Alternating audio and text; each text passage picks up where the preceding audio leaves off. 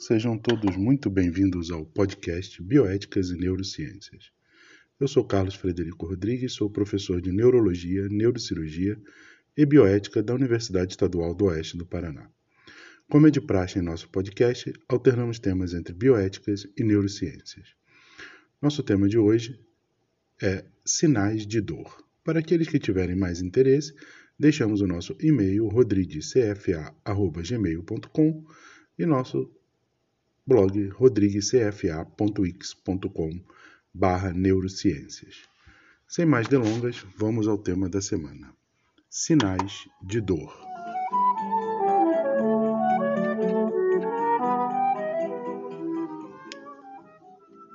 Sinais de dor. A dor é um sinal de advertência. Informa que há algo errado e força a ação em geral, ocorre como resultado do estímulo de fibras nervosas especializadas que se estendem pelo corpo. Vias da dor. Fibras nervosas transmissoras de dor permeiam quase todas as partes do corpo. Quando estimuladas por um ferimento, enviam sinais elétricos a partir do local afetado, até a medula espinhal. Estímulos cruzam a medula e sobem ao cérebro, o cruzamento significa que a dor de um lado do corpo ativa o lado oposto do cérebro.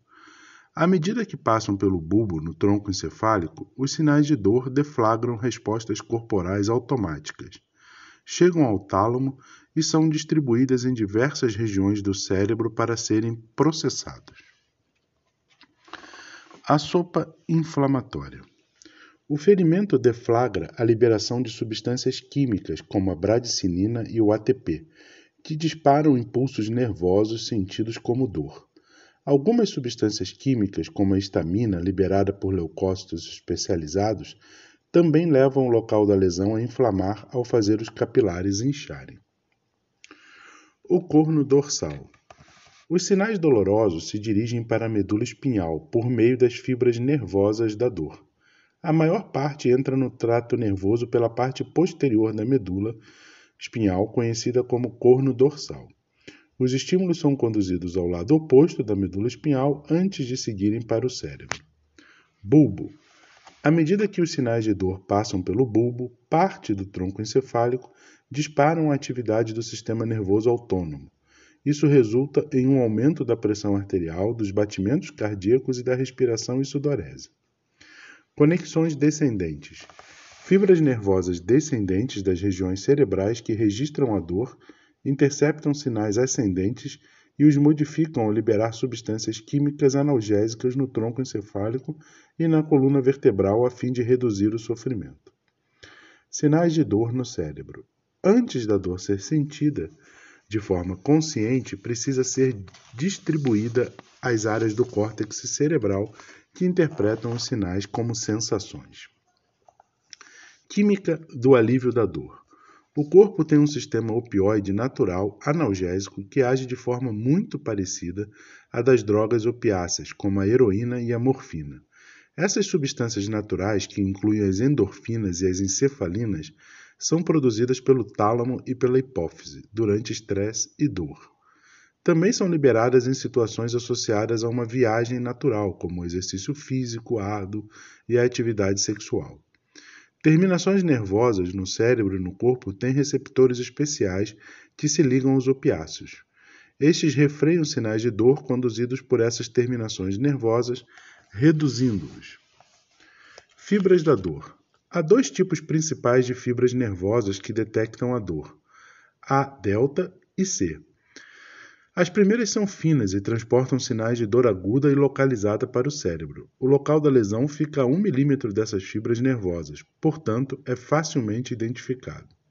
Essas fibras são envoltas por uma bainha de mielina que ajuda na transmissão de sinais. Fibras C não são isoladas pela bainha de mielina. A fonte da dor transmitida por estas é difícil de ser apontada, pois suas terminações nervosas se espalham por uma área relativamente grande. Tipos de dor. Em geral, a dor surge quando receptores de dor são estimulados por calor, frio, vibração, estiramento demasiado ou por substâncias químicas liberadas pelas células lesionadas. Fibras nervosas especializadas transmitem essa informação ao cérebro. Determinados tipos de dor, porém, são processados e sentidos de formas diferentes. Os nervos da face, o trigêmeo facial, constituem dois dos doze pares de nervos cranianos e transmitem respectivamente estímulos sensitivos e estímulos motores, enquanto a dor visceral de órgãos internos, como o coração, pode ser difícil de localizar. Uma lesão no sistema nervoso, como um nervo pinçado, é reconhecido como dor neuropática. Dor facial. Os estímulos dos nervos trigêmeos costumam causar dor facial. Normalmente afeta apenas um lado do rosto e pode ser sentida na pele, na boca ou nos dentes. Ela vem e vai de forma imprevisível e sua natureza é descrita de maneiras variadas, como um choque elétrico dilacerante e com pontadas. Pode variar em gravidade, indo da dor branda a lancinante. Há disparos com frequência em alguns pontos específicos, os pontos de gatilho na pele, que, se tocados, promovem espasmos violentos. Alguns sentem dor diariamente ao longo de semanas ou meses, e ela pode desaparecer por meses ou anos. Dor neuropática. Dor causada por lesão ou mau funcionamento do sistema nervoso e não por uma lesão.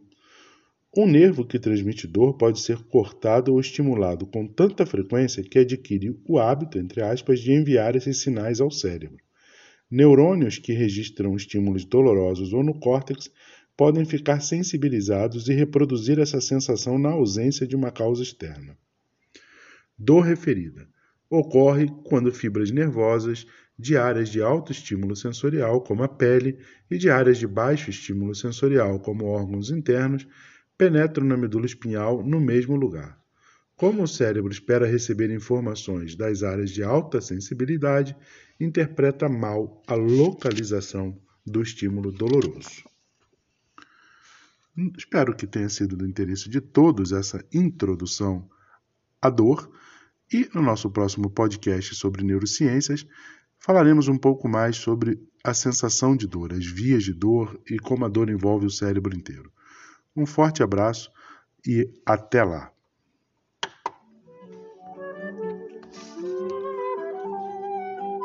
No podcast de hoje, ouvimos o choro Sonhos do Porvir do compositor carioca Luizinho.